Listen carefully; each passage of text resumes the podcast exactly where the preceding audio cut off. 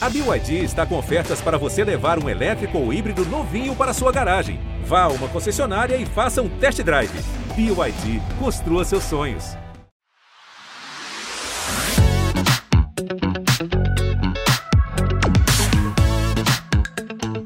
Chorar as dores de um amor.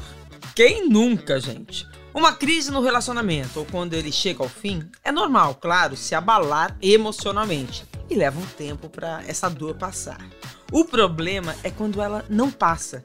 Nos apegamos ao sofrimento a ponto de prejudicar a nossa saúde emocional. E mesmo que não haja uma crise ou um término, muita gente acredita que de fato não existe amor sem sofrimento, como se esses dois sentimentos tivessem obrigatoriamente que andar juntos. Será? Ou os relacionamentos é que precisam se reinventar para blindar o amor do sofrimento?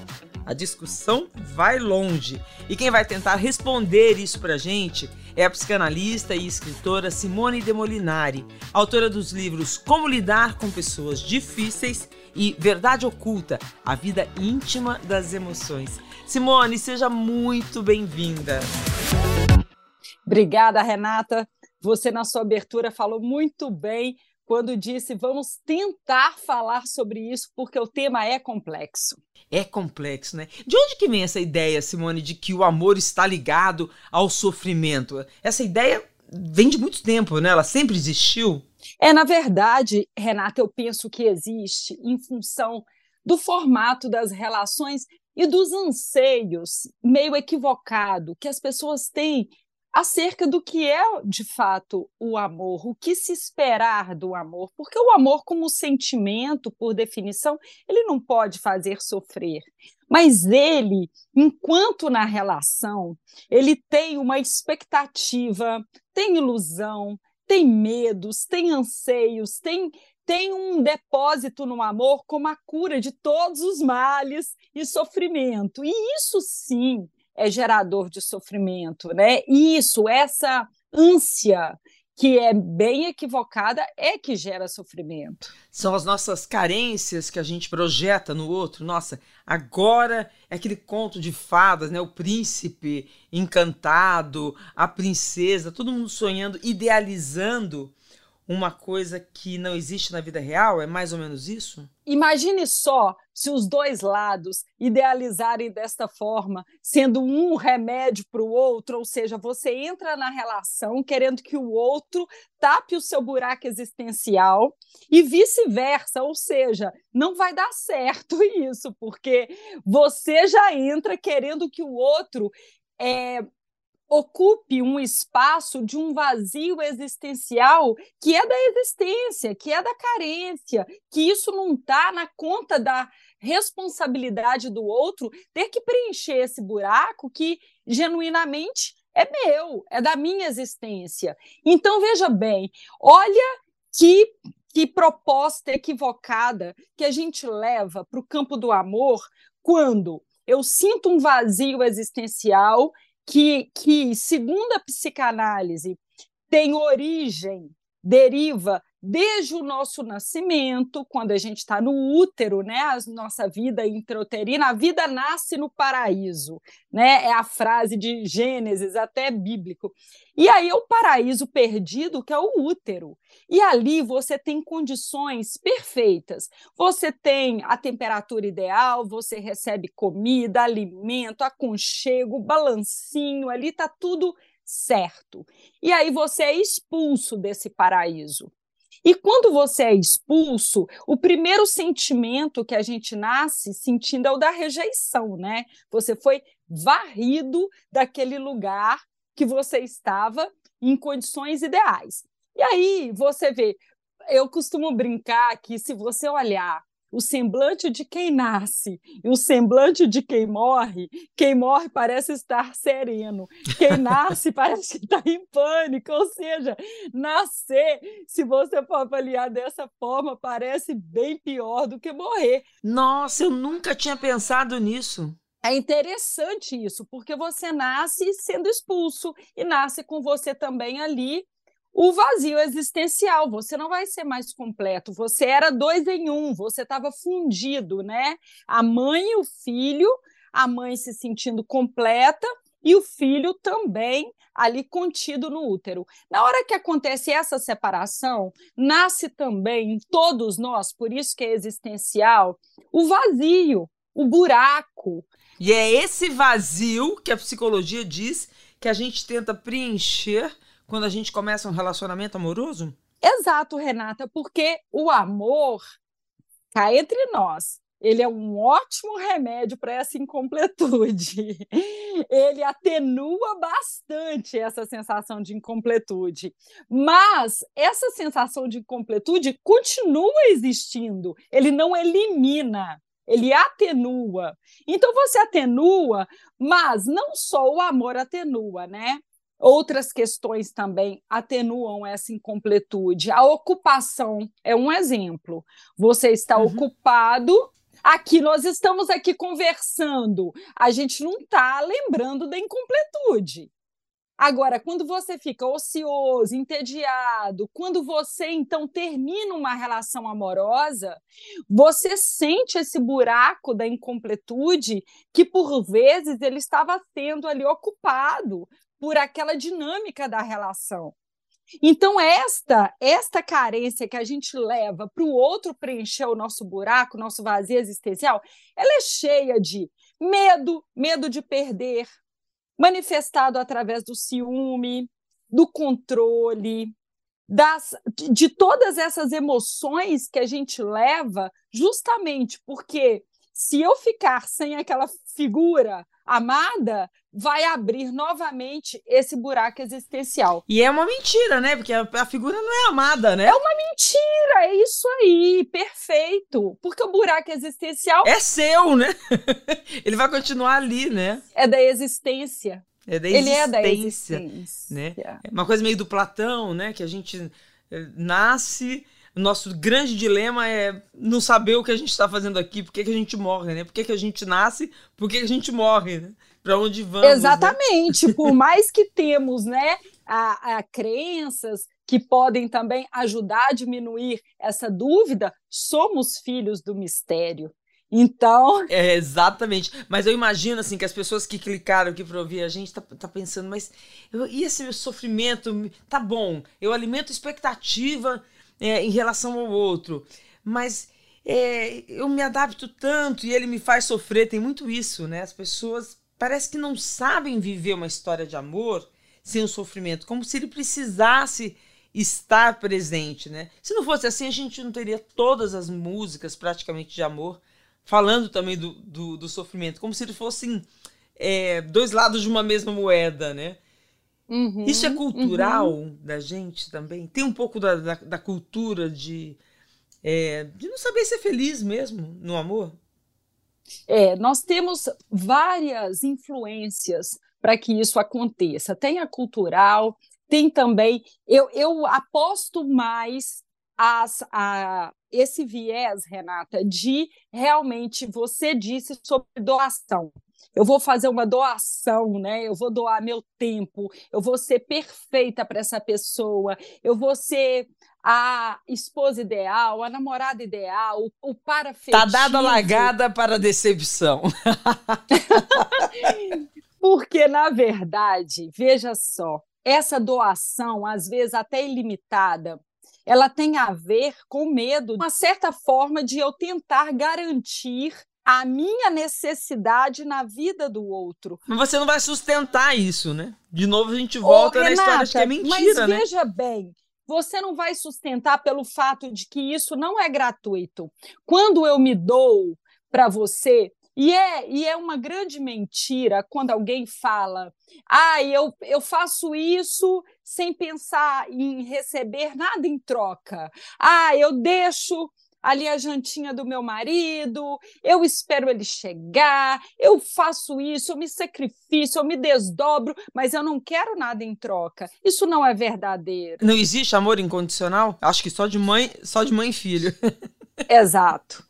Exato, mesmo assim é, é cultivado, tem uma troca, é recíproco. Você vê a manifestação desse amor através do desenvolvimento do seu filho, então você tem um retorno.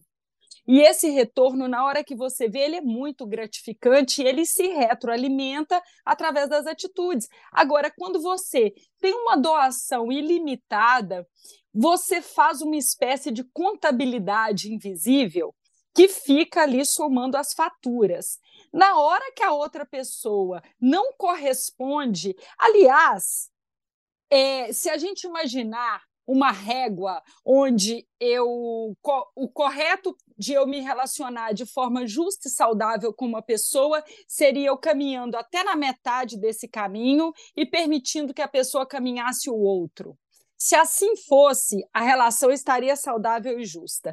Mas se uma dessas duas pessoas tiver um pouco mais de medo, quem tiver um pouco mais de medo vai caminhar mais e vai ocupar um espaço que, em tese, deveria ser o espaço de doação do outro, da, da reciprocidade. Então, quando eu dou sete numa régua de 0 a 10, eu só estou deixando espaço para outra pessoa me dar três oito, eu só deixo espaço para o outro me dar dois. E aí, essa contabilidade, no final, quem vai doando mais, vai cobrando a fatura e vai ficando controlador, vai ficando chato, vai ficando uma pessoa que cobra da outra, e a outra vai ficando lá sem entender, porque fala: eu não pedi, você que me deu.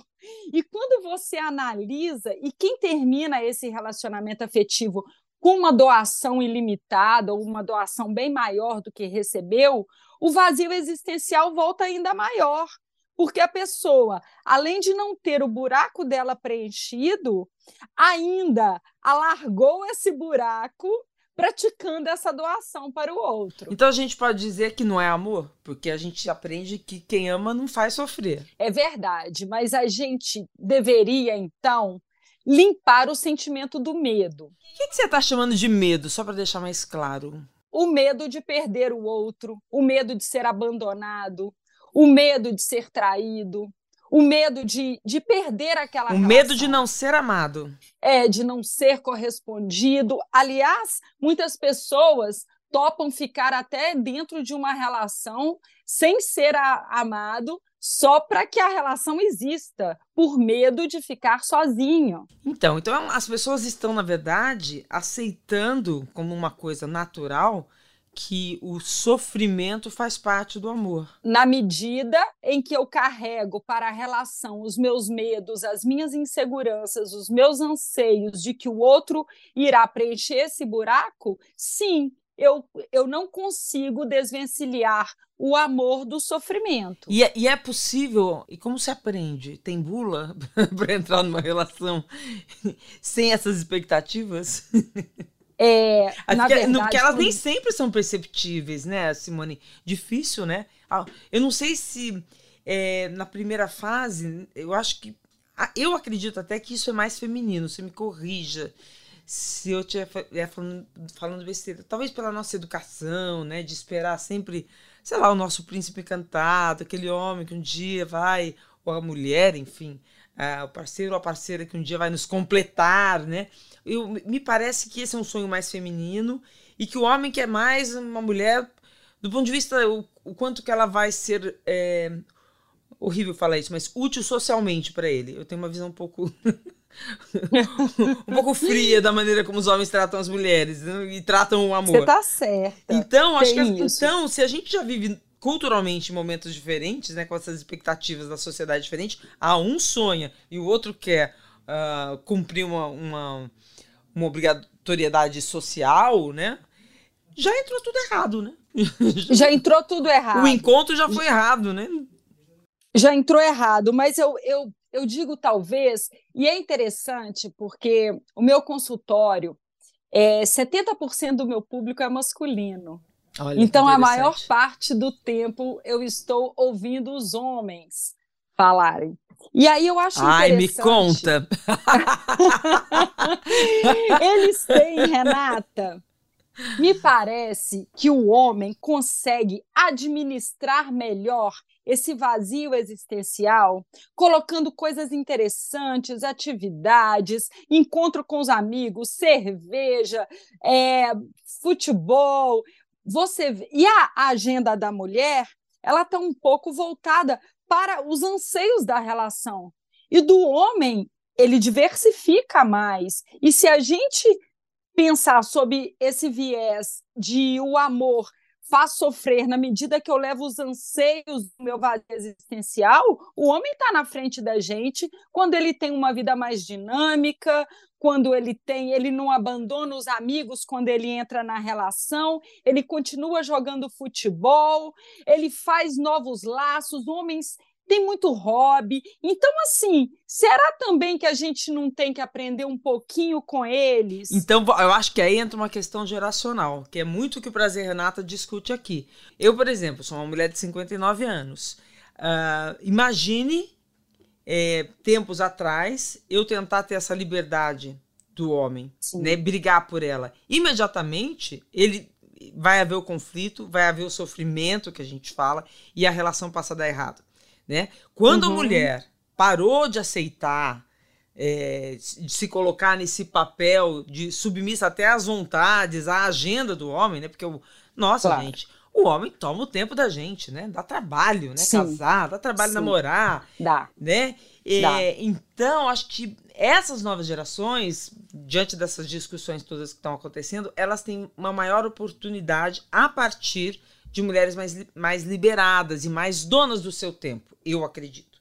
Apesar dela ainda sonhar com isso.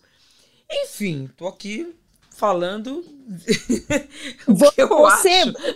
Não, você fez uma belíssima contribuição, que é isso mesmo. Agora a gente está tendo é, oportunidade de se liberar, fazer mais coisas, ter mais liberdade, agir, diminuir. A luta está sendo vitoriosa cada vez mais.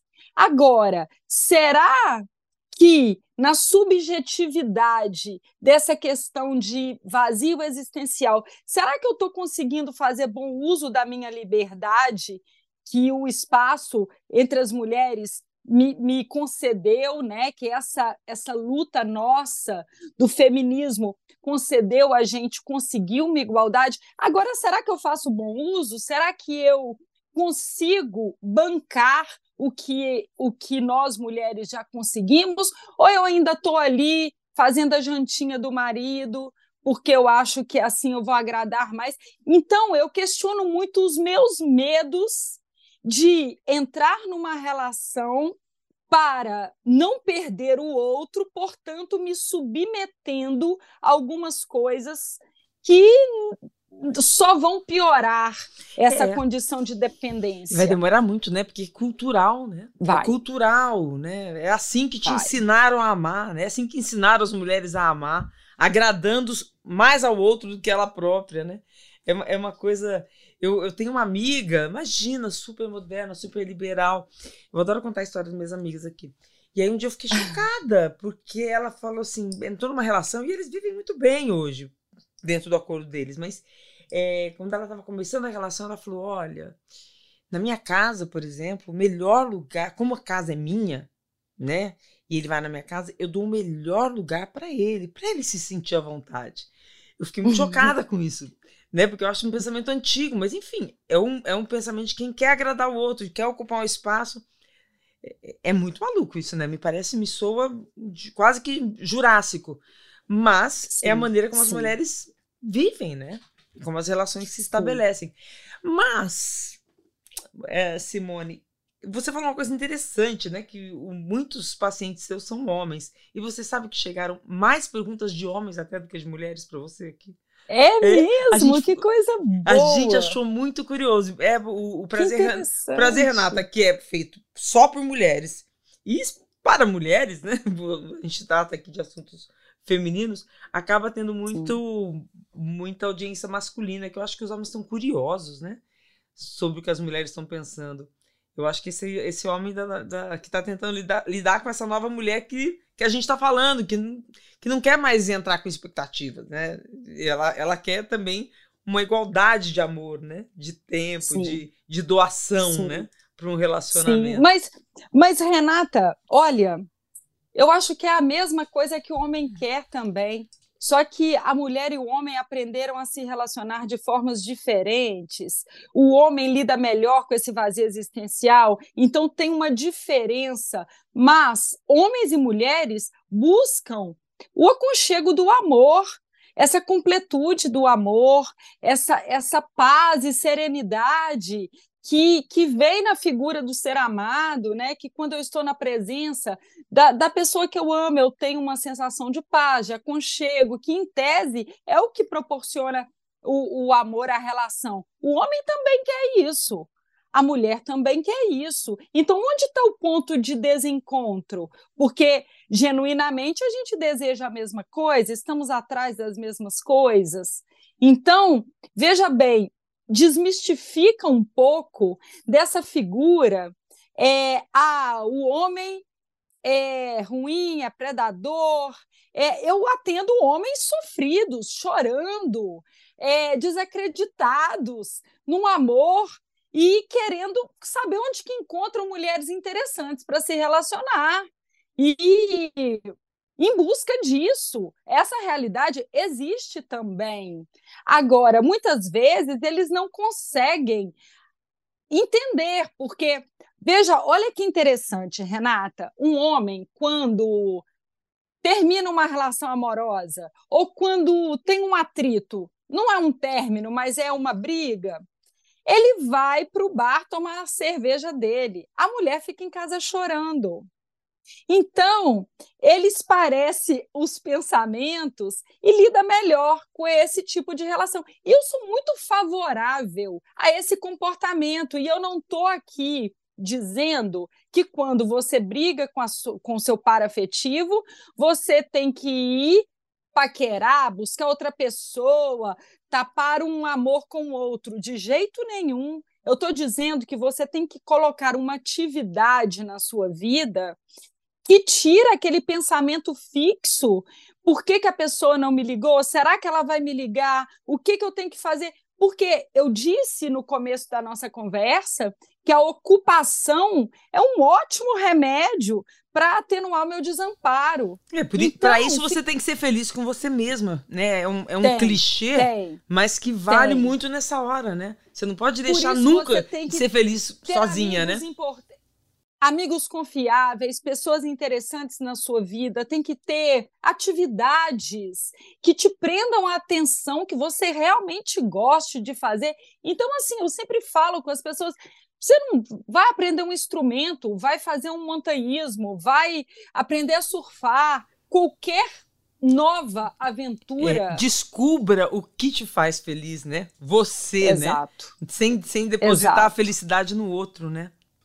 E aí você termina uma relação amorosa, você tem atividade, você tem o um novo esporte, você tem os amigos, você tem uma viagem, você tem capacidade de ir e vir sozinha.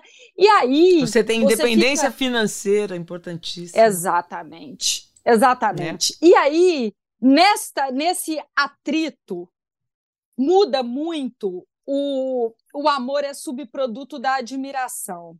Então, quando eu tenho um, um, um par afetivo e eu terminei essa relação, ali vai definir muito como eu vou me comportar frente a esse atrito, se eu vou ficar ali pedindo uma esmola de atenção, ou se eu vou pegar a minha vida interessante que é e fazê-la girar. Isso vai gerar admiração no outro, que talvez vai reconsiderar aquele atrito de uma outra forma, que se eu estivesse ali pedindo pelo amor de Deus, atende a minha ligação. Para você ver, esse é um comportamento tipicamente feminino. A mulher quando briga numa relação, ela fica tentando contato, insistindo, mandando textões, cartas. ah, mas tem homem que faz isso também. Faz faz. Né? Mas é, eu, eu acredito que, que a é mulher a mulher é mais passional, né? É, é. Até exatamente. culturalmente. Bom, mas vamos às perguntas. E vamos, eu vou começar vamos. com a pergunta de um homem, né? Uma primeira pergunta que é do Tiago. Oi, Renata. Meu nome é Tiago. é, sou de Belo Horizonte e tenho 39 anos.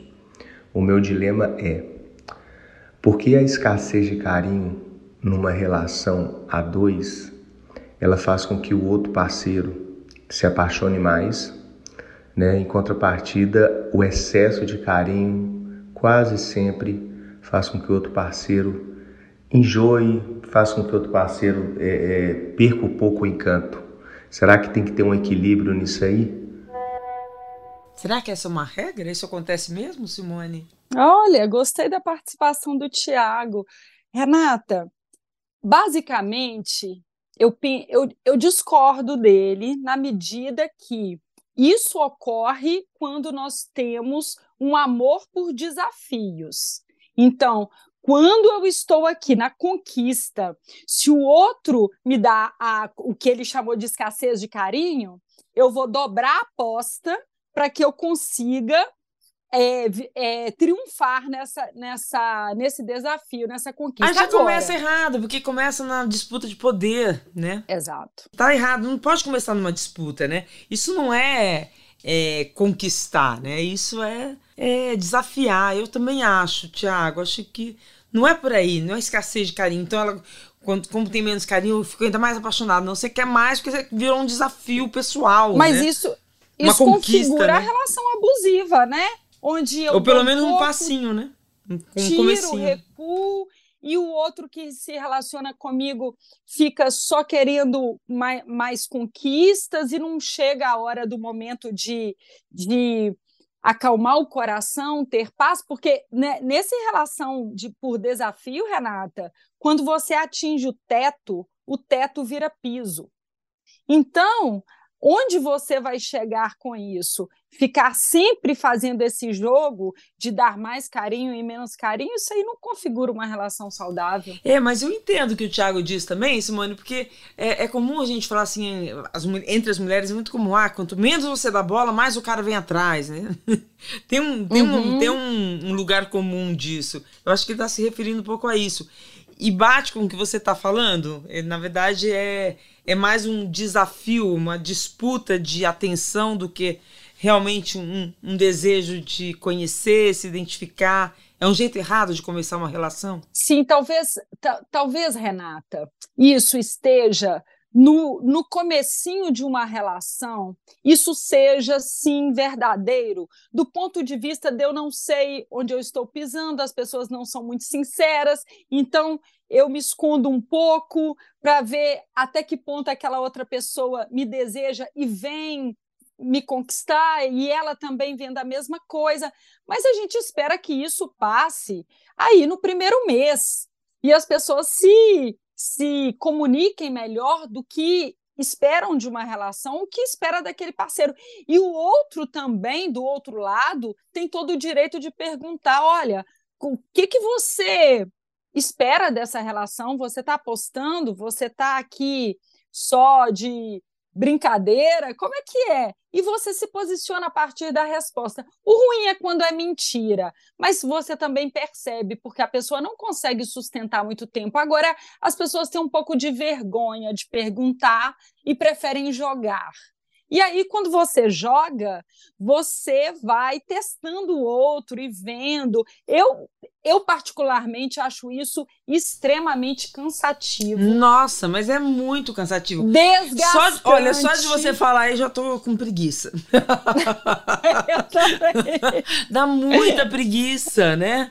Nossa, menor paciência. Eu, eu, eu compacto da mesma opinião. Difícil, né? Na verdade, eu caio no lugar comum de que o importante é dialogar, se relacionar com a espontaneidade, com a verdade, né? A gente é, é, muito, né? Agora é difícil, é porque na verdade, Renata, é difícil mesmo você encontrar uma parceria afetiva de qualidade. É difícil. Se você pensar, eu posso gostar da pessoa, mas ela pode não gostar de mim. Ela pode gostar de mim, eu posso não gostar dela. Os dois podem não gostar. Ou os dois gostar. Você já começa só com 25% de chance. é. Se você acerta esse 25%, você ainda precisa ter afinidade de ideias, né? uma afinidade é, comportamental, intelectual. Você precisa também ter uma admiração por essa pessoa, precisa também ter o erotismo, porque afinidade, erotismo e admiração são elementos fundamentais para uma relação progredir. Entre atração sexual, quanto ela é, você diria que ela qual a porcentagem dela no amor dentro de uma relação? Qual a responsabilidade da vida sexual saudável para manter um amor? Nossa, pois é. difícil.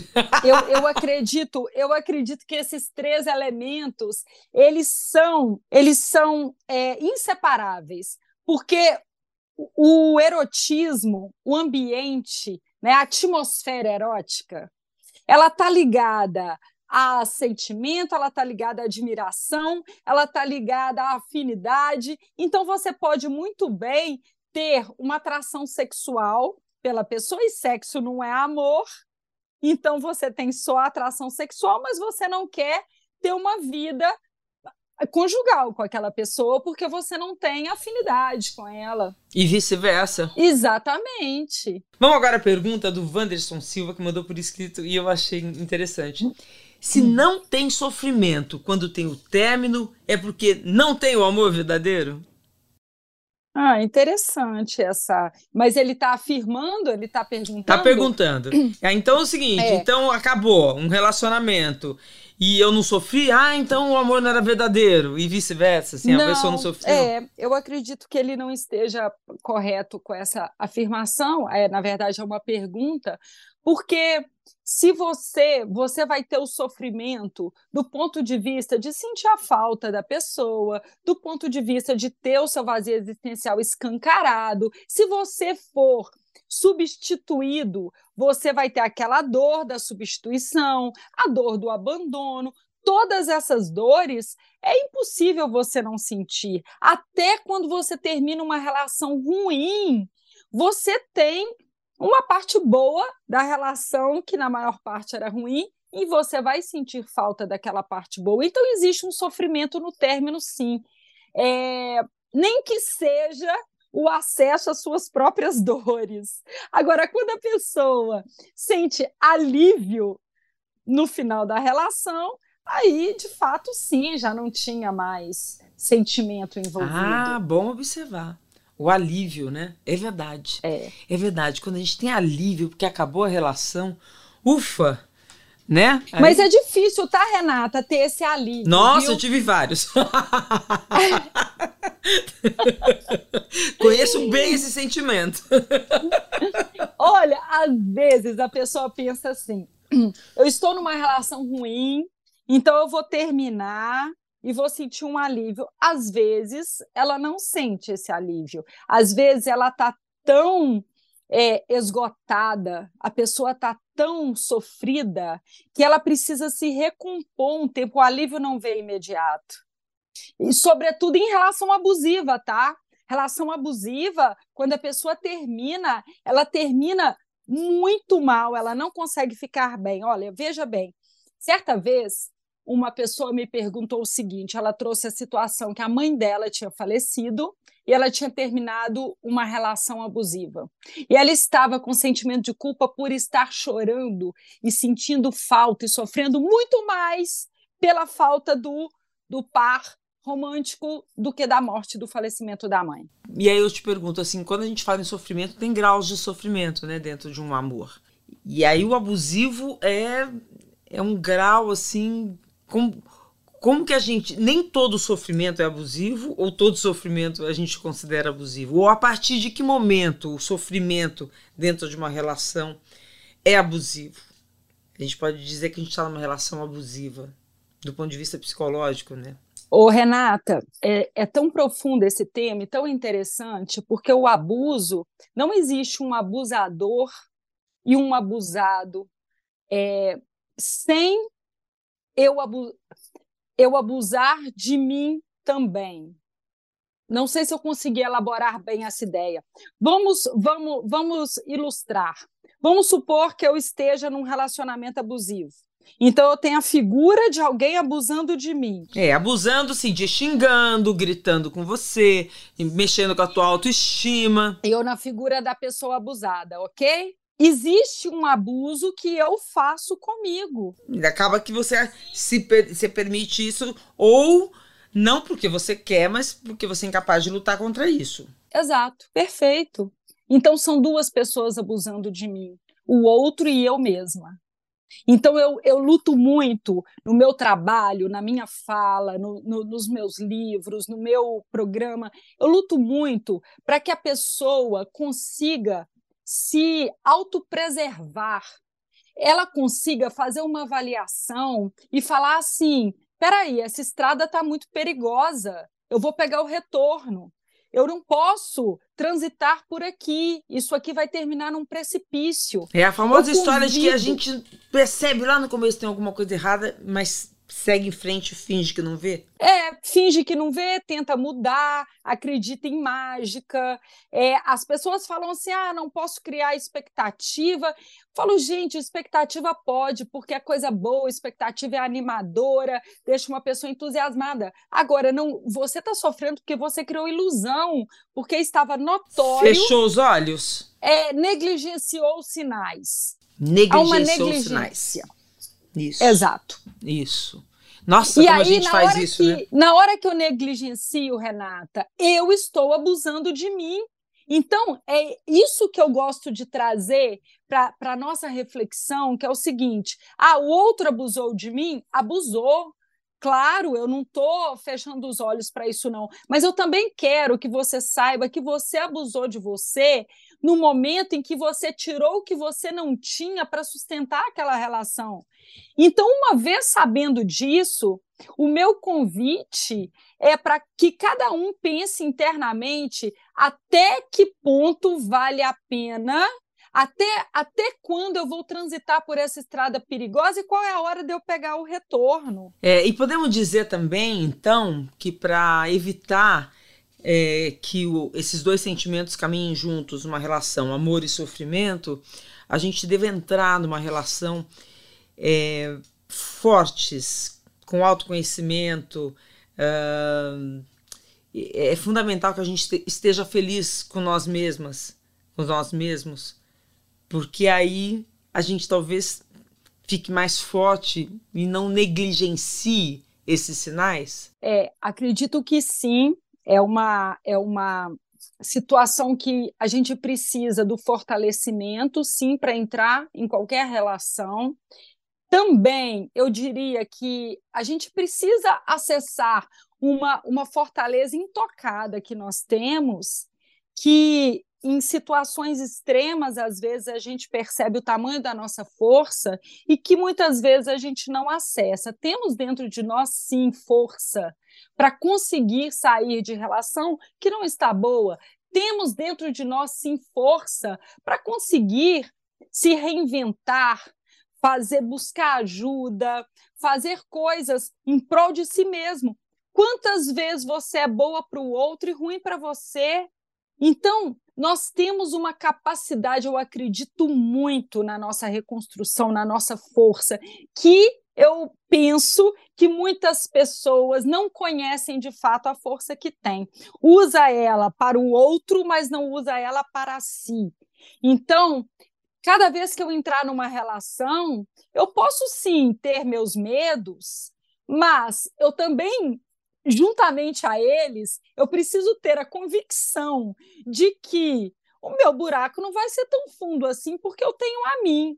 E eu não vou permitir descer tão baixo para sofrer tanto mais. Ai, adorei. Então, eu vou, eu vou usar essa frase sempre para mim pra, e para dar conselhos. eu tenho primeiro a mim. Adorei isso.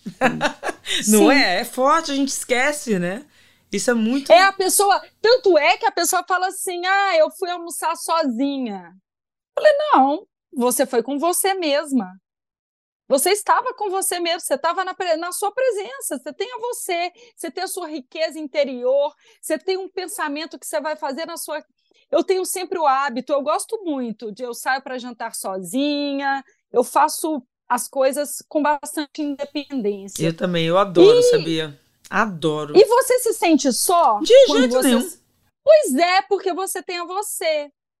De então, esse, essa reflexão é importante. Quando a pessoa. Mas é um aprendizado, não... né? É. É um encontro com a gente é. mesma, né? É. É um aprendizado. E é um ganho maravilhoso, porque você está em você 24 horas, então você nunca está sozinho. E aí, na sequência, que eu acho que tem uma sequência do que a gente está falando, vem a pergunta da Rose. Oi, gente, tudo bem? Aqui é a Rose de Porto Alegre, eu tenho 30 anos. E a minha pergunta é a seguinte: como é que a gente se abre para um novo relacionamento depois de ter sofrido tanto no passado? Obrigada. Se fortalecendo é, antes de entrar no próximo.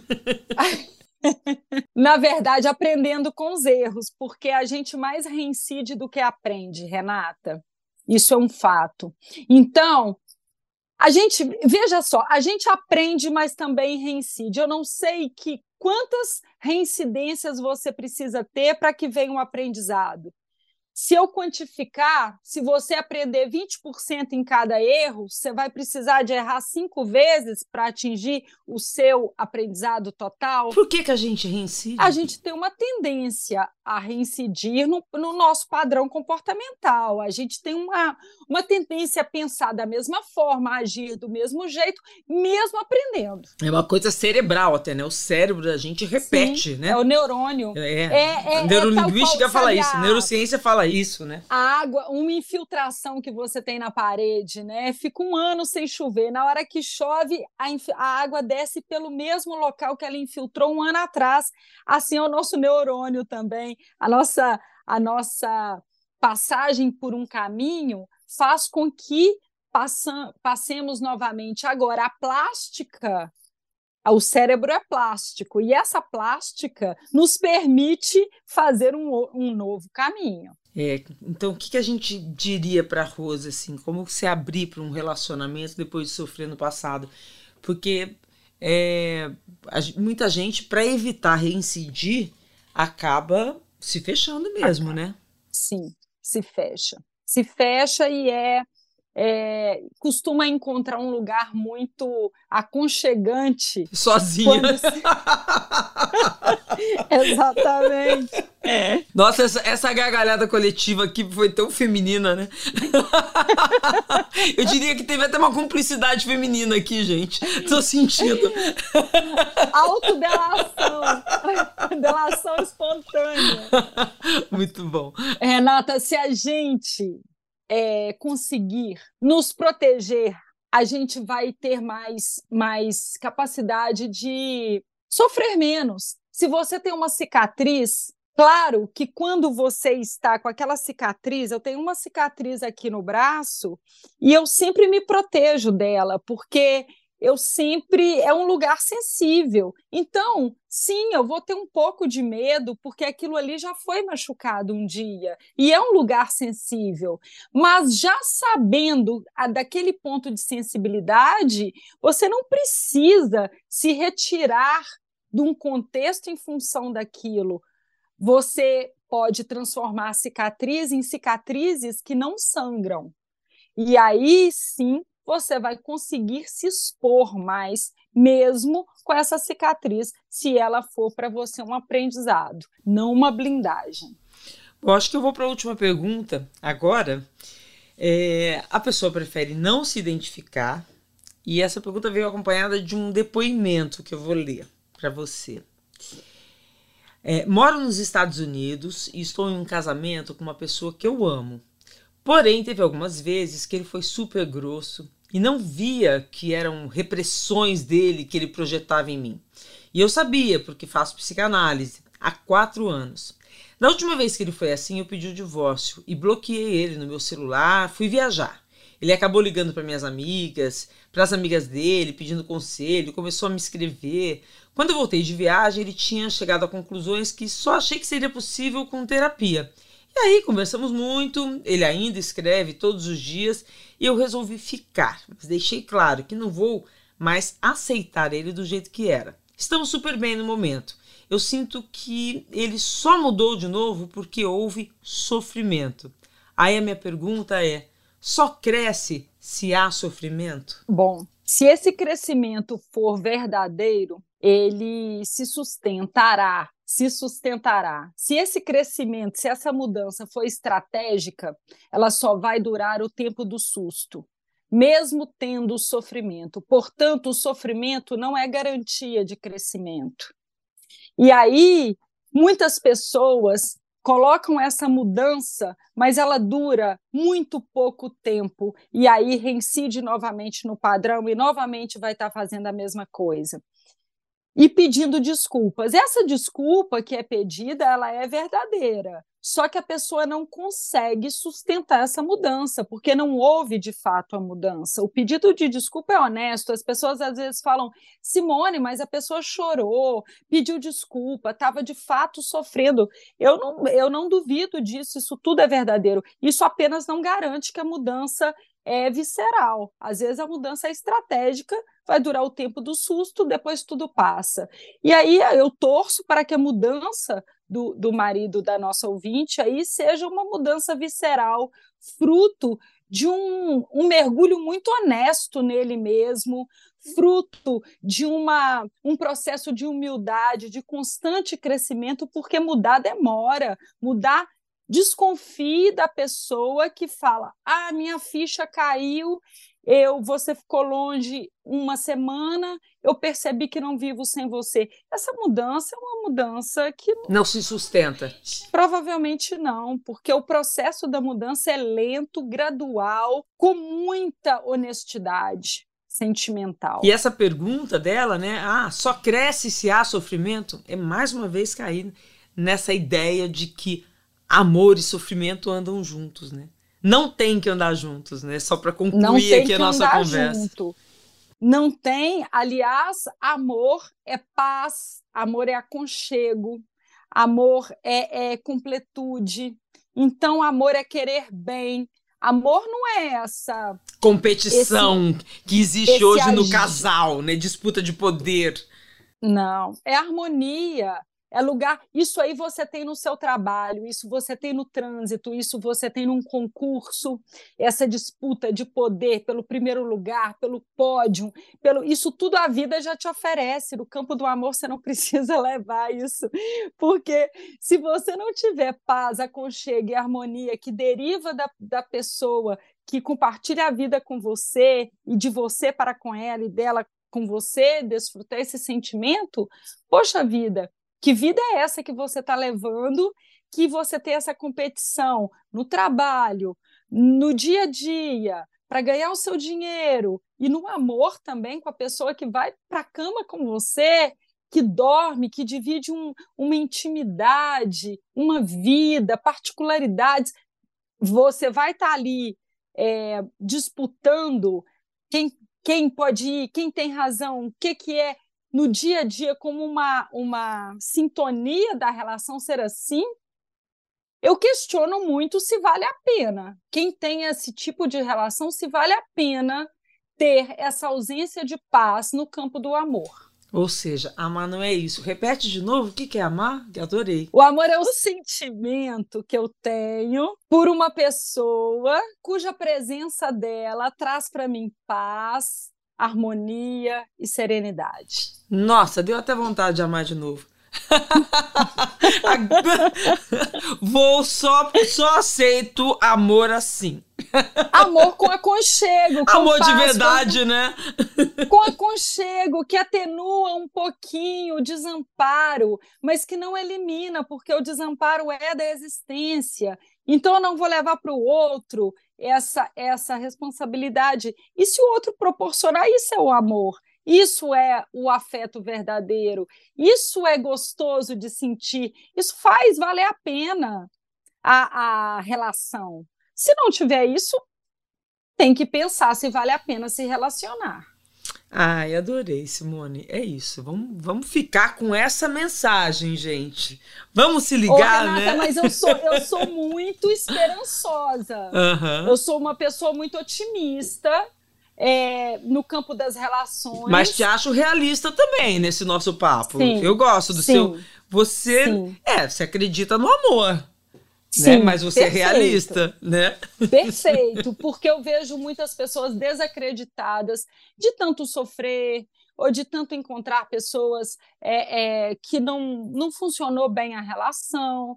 Mas isso não significa quantas vezes a gente já teve de sabores na nossa vida, no nosso trabalho, e a gente acorda todo dia e vai trabalhar com entusiasmo.